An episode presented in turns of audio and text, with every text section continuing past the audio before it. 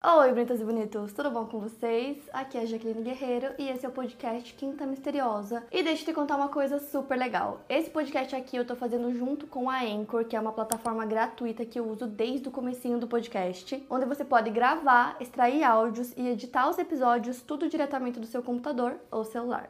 É muito simples começar o seu podcast e na Anchor você consegue distribuir o seu podcast para todas as plataformas de áudio e também dá para colocar qualquer música do Spotify direto nos seus episódios. E é o único lugar onde você consegue publicar podcasts de vídeo no Spotify. Baixe o app Anchor ou acesse anchor.fm para começar. E agora bora começar o caso de hoje.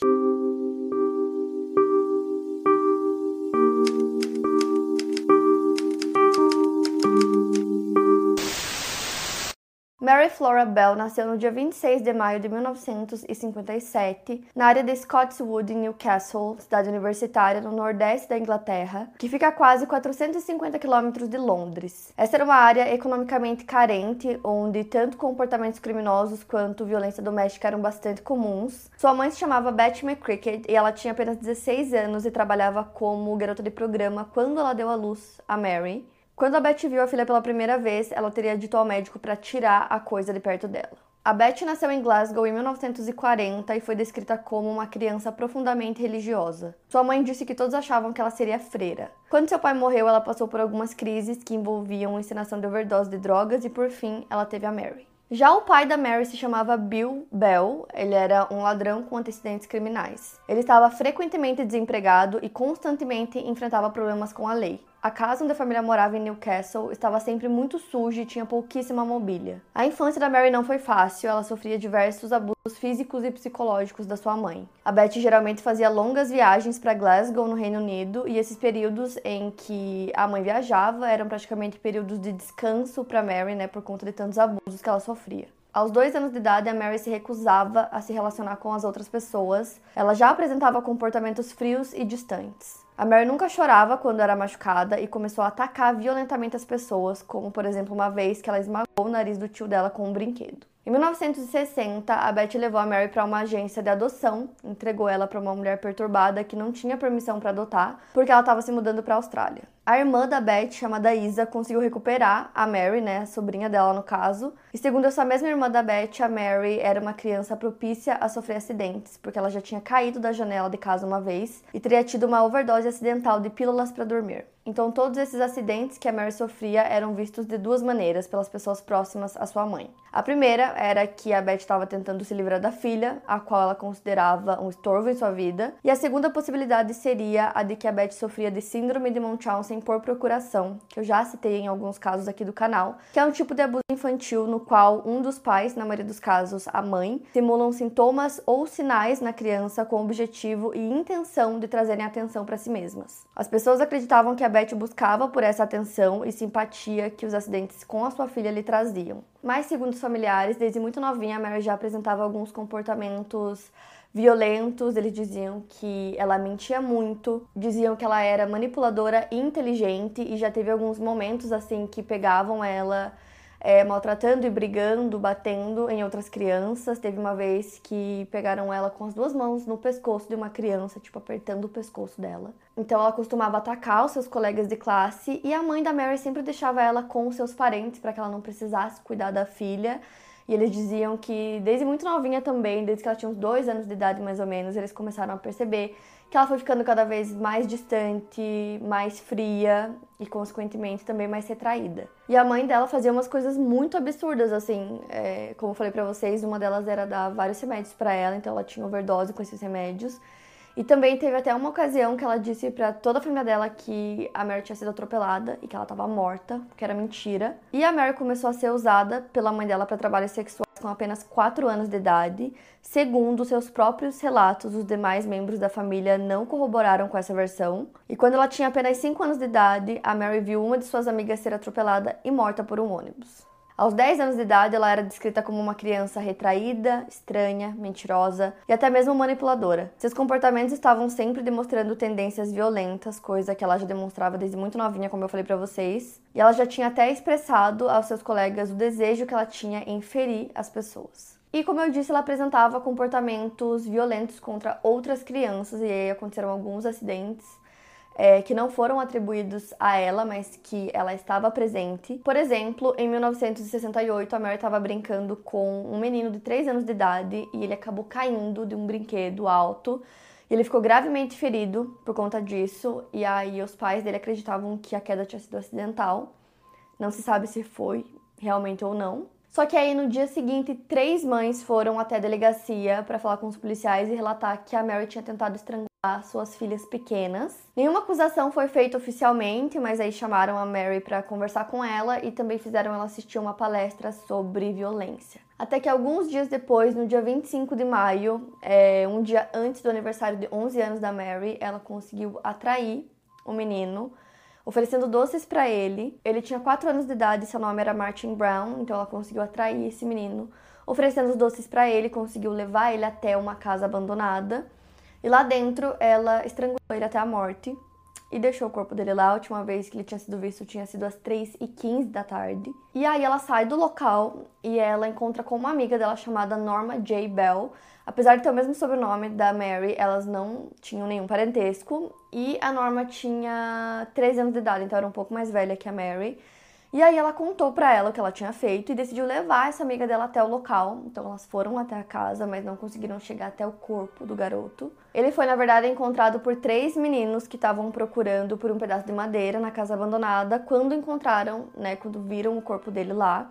Ele tinha um pouco de sangue e saliva no rosto, então eles ficaram extremamente assustados. Então eles chamaram alguns trabalhadores da construção civil que estavam ali por perto, né, pedindo ajuda para eles. Eles foram até o local viram o corpo e ligaram para a polícia, que imediatamente, quando eles chegaram no local, eles ficaram em choque. Não haviam sinais aparentes de violência na vítima, né, no Martin, é, mas realmente tinham é, aquelas marcas de saliva, um pouco de sangue no rosto dele, como as crianças haviam descrito, e ao lado dele tinha um frasco de remédio. Não tinha nenhuma outra evidência no local, então a polícia concluiu que a vítima tinha tomado esse frasco de analgésicos e que a morte tinha sido acidental. O Departamento de Investigação Criminal nem foi chamado para investigar o caso e ele ficou concluído dessa forma. Poucos dias depois da morte do Martin, a Mary foi até a casa dos pais dele e aí a mãe dele atendeu e ela pediu para ver ele. Então a mãe do Martin explicou para ela de uma forma muito calma que ele estava morto, que não tinha como ela ver ele.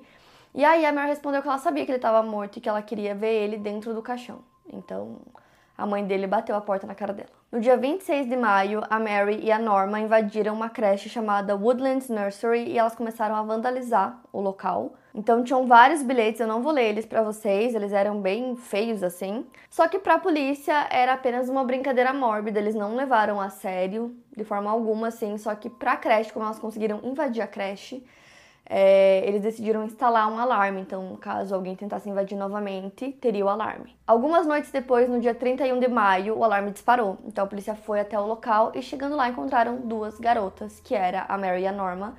E aí eles perguntaram para elas sobre o arrombamento, se elas tinham alguma coisa a ver com isso, elas disseram que não, e no momento que eles chegaram não parecia que elas estavam fazendo nada de errado, então elas disseram que não, que elas não tinham tentado arrombar agora, não tinham arrombado da outra vez. E aí ficou por isso mesmo. A polícia ligou para os pais das duas e aí elas foram liberadas sob custódia. Nesse meio tempo, a Mary já tinha dito para vários colegas de classe que ela era a culpada pela morte do Martin. Ela disse até é, a casa que ela tinha levado ele naquele dia. Então ela ficava falando isso para os colegas que ela tinha matado o garoto, só que ninguém levava a sério, ninguém acreditava. Porque ela já tinha essa fama de ser muito mentirosa, então ninguém levava ela a sério quando ela contava essa história. É, e isso se estendeu por um tempo até que um segundo garoto foi encontrado morto. Dois meses depois, no dia 31 de julho do mesmo ano, a Mary e a Norma estrangularam um menino de 3 anos chamado Brian Howie. Ele foi atraído pelas duas da mesma forma que o Martin com a oferta de doces. Porém, dessa vez, o corpo do pequeno Brian foi mutilado. A Mary utilizou uma tesoura para causar ferimentos nas coxas e na genitália, além disso, ela cortou algumas mechas de cabelo dele. A irmã mais velha do Brian, a Pat, ela começou a procurar por ele, né? Não conseguia encontrar ele em lugar nenhum, e aí a Mary e a Norma se ofereceram para ajudar. Elas atravessaram os trilhos da ferrovia para procurar em direção a uma área industrial, que é um local bem comum de brincadeiras para os garotos de Scottswood. Elas procuraram por ele por todo o bairro e a Mary até apontou para o local onde elas tinham escondido o corpo, que era sob uns blocos de concreto em um terreno baldio, dizendo que talvez ele pudesse estar lá. Só que a Norma disse que não, que com certeza o Brian não estaria naquele local. Ela conseguiu convencer a irmã dele de não procurar ali, então elas continuaram buscando em outros lugares.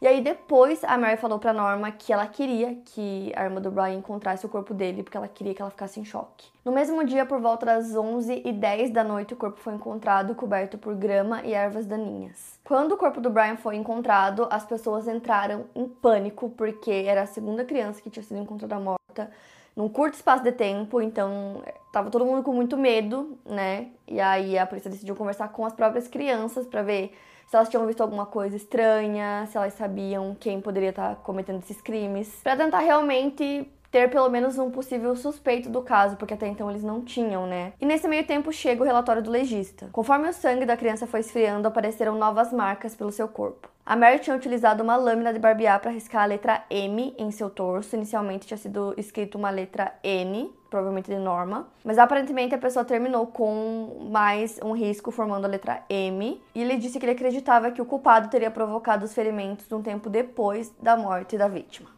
O legista escreveu uma nota dizendo que, devido à falta de força aplicada para cometer o crime, o culpado provavelmente era uma criança. Cerca de 1.200 pessoas foram entrevistadas pela polícia através de questionários distribuídos com foco em crianças, então é, as crianças também respondiam, incluindo meninas. Então a Mary e a Norma responderam, e as duas deram respostas inconsistentes nos seus questionários e foram chamadas para interrogatório. Elas foram entrevistadas e elas não conseguiam disfarçar o interesse que elas tinham pela investigação. A Mary estava muito evasiva, ainda mais quando a polícia disse que ela havia sido vista com o Brian no dia de sua morte. Já a Norma estava animada durante as suas entrevistas. Então, antes do funeral do Brian, a polícia decide conversar com a Norma mais uma vez e nessa segunda conversa ela conta que quem tinha é, cometido o crime, no caso do caso do Brian, tinha sido a Mary e que ela tinha contado para ela e chamado ela para ver o corpo. Ela também contou que a Mary havia explicado para ela como ela tinha cometido o crime, pedido para ela não contar para ninguém e aí ela disse que no momento que ela chegou no local onde estava o corpo da vítima, ela tinha certeza que ele não estava mais vivo porque ele estava com os lábios roxos. Então, na noite do funeral, era meia-noite e 15 mais ou menos, quando a polícia chama Mary mais uma vez para o interrogatório. E aí agora eles estavam tentando fazer ela confessar. Então eles ficaram várias horas conversando com ela, mas ela não cedeu, não confessou. Então, às três e meia da manhã, eles liberaram ela. No dia do enterro, no dia 7 de agosto, a Mary foi vista do lado de fora da casa da vítima. E aí os detetives já estavam, né, prestando mais atenção nela e um deles viu ela lá nesse momento. Ele disse que no momento que o caixão foi trazido, a Mary estava lá olhando e que ela começou a rir e que ela ficava esfregando as mãos e estava com um comportamento muito estranho e que naquele momento ele sabia que ele precisava da confissão dela, que ela não podia ficar solta porque ela poderia cometer mais um crime. Um fato curioso também é que antes da polícia ter, né, um direcional para quem poderia ser esse assassino, né, porque foi só com o legista dizendo que não tinha muita força nas mãos, por isso provavelmente era uma criança, eles achavam que na verdade antes disso, né, que era um serial killer. É, eles até deram um nome para esse serial killer que saiu em algumas manchetes. Eles apelidaram o serial killer de The Tyneside Strangler. E eles tinham essa teoria, né, que tinha esse serial killer solta e nem imaginavam que na verdade eram crianças. Então, depois de ter visto a Mary lá, né, com aquele comportamento muito esquisito, eles trazem ela mais uma vez para o interrogatório para ver se agora eles iriam conseguir uma confissão. E aí ela começa é, a contar uma história que ela nunca tinha citado antes, dizendo que no dia que o Brian morreu, ela viu um garoto de 8 anos batendo nele e que esse menino também carregava uma tesoura quebrada. Então, nesse momento, foi a primeira vez que os investigadores começaram a realmente achar que ela estava envolvida, porque ninguém sabia que o corpo da criança tinha sido mutilado. Era uma informação que não tinha ido para mídia. Então, só quem sabia eram os investigadores e, obviamente, a pessoa que cometeu o crime. Então, quando ela falou isso, imediatamente eles começaram a achar que, com certeza, de alguma forma ela estava envolvida. E nisso eles trazem a Norma novamente e começam a interrogar as duas para tentar extrair uma confissão, né? Eles achavam que elas estavam envolvidas de alguma forma, e eles precisavam dessa confissão. E aí elas começam a contar várias histórias e elas começaram a se perder nessas histórias. Então a Norma começa a cooperar com a polícia, diz que vai cooperar com eles, vai contar toda a verdade. E aí ela disse que a culpada era a Mary, que ela tinha cometido o crime. E aí eles contam pra Mary o que a Norma tinha dito, né, que ela era culpada, e ela começa a dizer que ela estava tentando incriminá-la, que não era ela. Mas ela disse admitiu que no dia da morte do Brian ela estava junto, mas que quem cometeu o crime foi a Norma. Então as duas meio que começaram a jogar culpa uma na outra. E aí os detetives decidem acusar as duas e marcam o julgamento. A Mary deu uma declaração oficial para a polícia afirmando que o Brian estava na rua e as duas meninas, ela e a Norma, estavam caminhando na direção dele. Elas passaram por ele e perguntaram se ele iria à loja, e aí elas continuaram seguindo ele e desceram pela Cross Hill Road e no meio do caminho elas encontraram um menino negro e Norma tentou arrumar a briga com ele. Segundo a Mary, a Norma traiu o Brian falando sobre uma piscina depois da rodovia onde haviam girinos. O menino as acompanhou e a Norma disse que teria uma senhora que viria ali para levar doces para eles. O Brian começou a chorar e a Norma teria perguntado se ele estava com dor de garganta e começou a apertar a garganta do menino. Ela disse que a senhora os encontraria próximo dos blocos de concreto, então elas o guiaram até o local. Chegando lá, Norma orientou a Brian que ele se deitasse e nesse momento ela segurou no pescoço dele e começou a apertar. O menino se debatia e Mary conta que ela estava puxando os membros da amiga e ela surtou. Ela havia batido a cabeça do Brian em um pedaço de madeira e a criança estava deitada no chão e não se mexia. O rosto começava a ficar azulado e seus olhos abertos, os lábios também ficaram roxos. A Mary conta que além disso havia uma outra criança junto chamada Lassie e que a menina viu o que estava acontecendo e ficou assustada. Então a Norma ameaçou essa menina dizendo que faria o mesmo com ela. Então a Mary diz que a Norma estava agindo de maneira engraçada, fazendo caretas e dizendo que aquele teria sido o primeiro, mas não o último. Elas levaram a Leslie para casa e a Norma entrou na casa e pegou uma tesoura e guardou essa tesoura dentro de suas calças. Ela disse para Mary pegar uma caneta para elas escreverem um bilhete na barriga do garoto, só que a Mary se nega, mas acaba pegando uma lâmina de barbear. Elas voltam pro local onde tinham deixado o corpo e a Norma cortou um tufo de cabelo do Brian e tentou cortar sua perna e sua orelha com a lâmina. Elas viram um homem se aproximando e saíram correndo. Ela disse que mais tarde as duas estavam ajudando a Pat, irmã do Brian, a procurar por ele, e ela teria dito a Pat o lugar onde o Brian estava para ajudá-la. Então essa foi a versão oficial que a Mary deu. As meninas foram presas no dia 5 de agosto de 1968. Na primeira noite que elas passaram presas na delegacia de polícia de Newcastle West End, as meninas estavam inquietas, elas gritavam uma com a outra, e a Mary tinha incontinência urinária e ela tinha medo de dormir e molhar a cama. Ela contou que na casa dela, a mãe dela humilhava ela toda vez que ela molhava a cama. Enquanto as duas aguardavam o julgamento delas, elas estavam presas e a Mary foi vista várias vezes dizendo coisas estranhas para os funcionários, como por exemplo, eu gosto de machucar coisas pequenas que não podem revidar. Ela foi avaliada por psiquiatras que disseram que ela apresentava uma falta de emoção e comportamentos inadequados. Dessa forma, a considerando uma psicopata. O julgamento aconteceu em dezembro de 1968. O promotor Rudolph Lyons começou o julgamento dizendo que ele acreditava que quem havia matado o Brian Howe também tinha matado o Martin Brown e aí ele começou a falar sobre todos os comportamentos que as duas tiveram, né, e que foram observados, que eram comportamentos muito suspeitos, né? E ele também disse que ele acreditava que as duas haviam cometido os crimes pelo prazer e pela emoção de matar.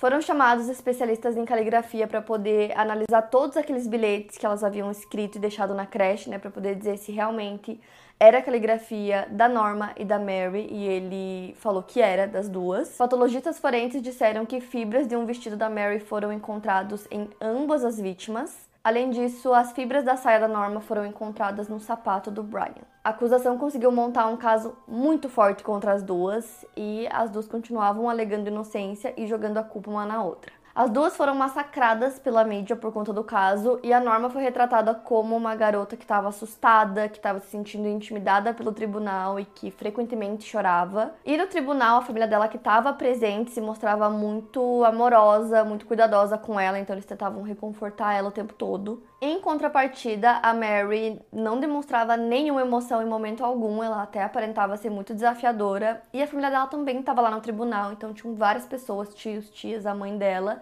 e nenhum deles é, tentava reconfortar ela em momento algum. Então, assim, por mais que tivessem vários familiares lá, parecia que ela estava sozinha. Inclusive, a mãe dela tinha uns comportamentos muito escandalosos é, no tribunal, atrapalhando o julgamento, e em nenhum momento ela parecia estar ao lado da filha, apoiando a filha dela. Os médicos disseram que a queda que a Mary sofreu na infância, que eu contei para vocês, que ela caiu de uma janela da casa, teria causado danos cerebrais nela. A imprensa britânica se referiu à assassina como uma pessoa que já havia nascido com o mal dentro de si. Eles também se referiram a ela como uma aberração da natureza e como nascida do mal. O júri concordou que a Mary havia sim cometido os crimes e em dezembro ela foi condenada por homicídio culposo em razão de responsabilidade diminuída. A Mary não recebeu a condenação por assassinato, pois psiquiatras argumentaram que ela apresentava sintomas clássicos de psicopatia e por isso não poderia ser completamente responsabilizada pelas próprias ações. No dia 17 de dezembro de 1968, o juiz proferiu seu veredito em Newcastle. A Norma foi absolvida porque ela foi considerada como cúmplice involuntária que havia sido influenciada pela Mary. A Norma descreveu que a Mary ignorou seus apelos para parar de machucar o Brian enquanto ela o estrangulava. O juiz concluiu que a Mary era perigosa e ela foi considerada uma séria ameaça à vida de outras crianças. Em razão disso, ela foi sentenciada a ser presa ao prazer de Sua Majestade, que é um termo das leis britânicas em que a pessoa fica presa por tempo indeterminado. Inicialmente, ela foi enviada para a unidade de segurança de Red Bank em St. Helens, Lancashire, e ela ficou lá de fevereiro de 1969 até novembro de 1973. Esse local era um reformatório com uma parte de alta segurança. Depois da sua prisão, ela se tornou o foco da imprensa britânica e também de uma revista alemã chamada Stern. A mãe da Mary frequentemente vendia histórias sobre a filha dela para a imprensa e em diversas ocasiões entregou aos repórteres textos que ela afirmava que a Mary havia escrito. Enquanto estava presa, Mary foi uma prisioneira problema. Em 1970, ela acusou um dos guardas da prisão de atentado ao pudor, mas ele foi absolvido no tribunal. Depois que ela passou oito anos em institutos para jovens infratores, ela acabou sendo transferida para a prisão aberta de Moore Court, onde ela conseguiu escapar com dois meninos em 1977. Eles ficaram foragidos por apenas três dias quando foram capturados novamente pela polícia. Por conta dessa fuga, ela perdeu o direito a privilégios de prisão por um período de 28 dias. Por algum tempo, ela também morou em um lar para meninas em Cumberlow Lodge, em South Norwood, e ela foi liberta da prisão aberta de Askham Grange após 12 anos, em 1980, quando ela tinha 23 anos de idade, porque acreditava-se que ela estava reabilitada. Sua libertação aconteceu sob licença, o que significava que ela tecnicamente ainda estava cumprindo sua pena, mas poderia fazer isso vivendo em comunidade e ela estava sob rigorosa liberdade condicional. Logo que ela saiu da prisão, ela recebeu uma nova identidade e o anonimato para conseguir levar uma vida mais anônima, né, fugindo dos tabloides. Porém, ela teve que se mudar várias vezes para escapar da perseguição dos jornais e do público em geral, e claro, dos tabloides que sempre conseguiam encontrá-la. A Mary acabou se casando e ela teve uma filha no dia 25 de maio de 1984, 16 anos após o primeiro crime que ela cometeu.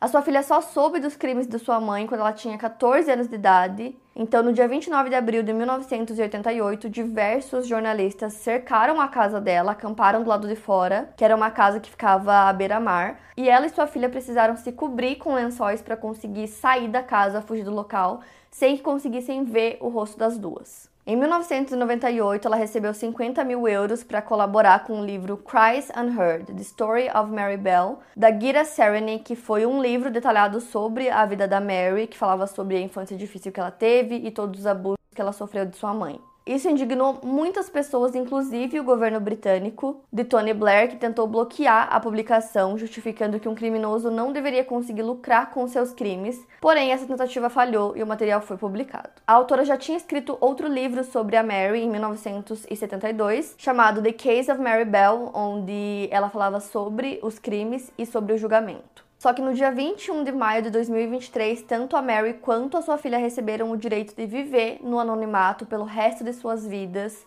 após uma decisão do Supremo Tribunal. Inicialmente, a filha da Mary tinha o direito de permanecer no anonimato até os 18 anos de idade, mas a Mary lutou muito para reverter isso e conseguiu. Atualmente, a Mary está sob custódia protetiva, o seu endereço é secreto e ela e sua filha são protegidas por ordem judicial. Então, como eu falei para vocês, quando ela saiu, ela mudou de nome então as pessoas não sabem qual é o nome dela hoje, só conseguiram é, rastrear ela depois de tantos anos por conta do marido dela, não por conta do nome dela. Então ela e a filha permanecem anônimas, né? Ela trocou o nome, então não sabe que nome é esse. E aí elas vivem sob proteção. Ao todo dizem que ela teve três identidades diferentes e que ela teve que se mudar cinco vezes porque descobriram onde ela estava morando e aí os tabloides começavam a ir atrás dela. E aí em 2009, aos 51 anos de idade, a Mary se tornou avó. Então a filha dela teve um filho e elas conseguiram também que a criança também vivesse no anonimato. Então essa ordem judicial foi atualizada para proteger também o neto da Mary. Eu até li em um lugar que não só ele, mas que qualquer pessoa que venha depois dele também vai ser protegida por essa lei. e isso deixou as famílias extremamente indignadas. A mãe de uma das vítimas, a mãe do Martin, ela deu uma entrevista uma vez dizendo que é tudo sobre a Mary, como ela deve ser protegida e que as vítimas não têm os mesmos direitos que os assassinos porque hoje ela vive, né, sob essa proteção e ela tem uma filha, ela tem um neto e aí as mães das vítimas falam que elas nunca puderam ver os filhos crescer, não puderam ter netos também e aí basicamente elas falam como é muito injusto que isso tenha acontecido. Então hoje, aos 65 anos de idade, a Mary permanece viva e vivendo sob a lei do anonimato, que graças a ela concede proteção para condenados na Grã-Bretanha. O seu paradeiro no momento é desconhecido. Esse é um caso extremamente conhecido e que vocês já me pedem há muito tempo, então decidi trazer para vocês. Foram feitas muitas coisas inspiradas no caso, tipo músicas, foram escritos livros sobre esse caso. Só na série Law and Order tem dois episódios inspirados no caso também. Tem também um episódio da série The Inside, que é inspirado no caso. E enfim, quero muito saber o que vocês acham sobre esse caso, o que vocês acham sobre o fato da Norma não ter sido responsabilizada. O que vocês acham sobre a Mary viver hoje no anonimato? A filha dela, o neto dela e qualquer pessoa que venha depois também. E é isso, para mais casos, siga o podcast Quinta Misteriosa e aproveite para avaliar em 5 estrelas se você gostou. Obrigada por ouvir e até o próximo caso.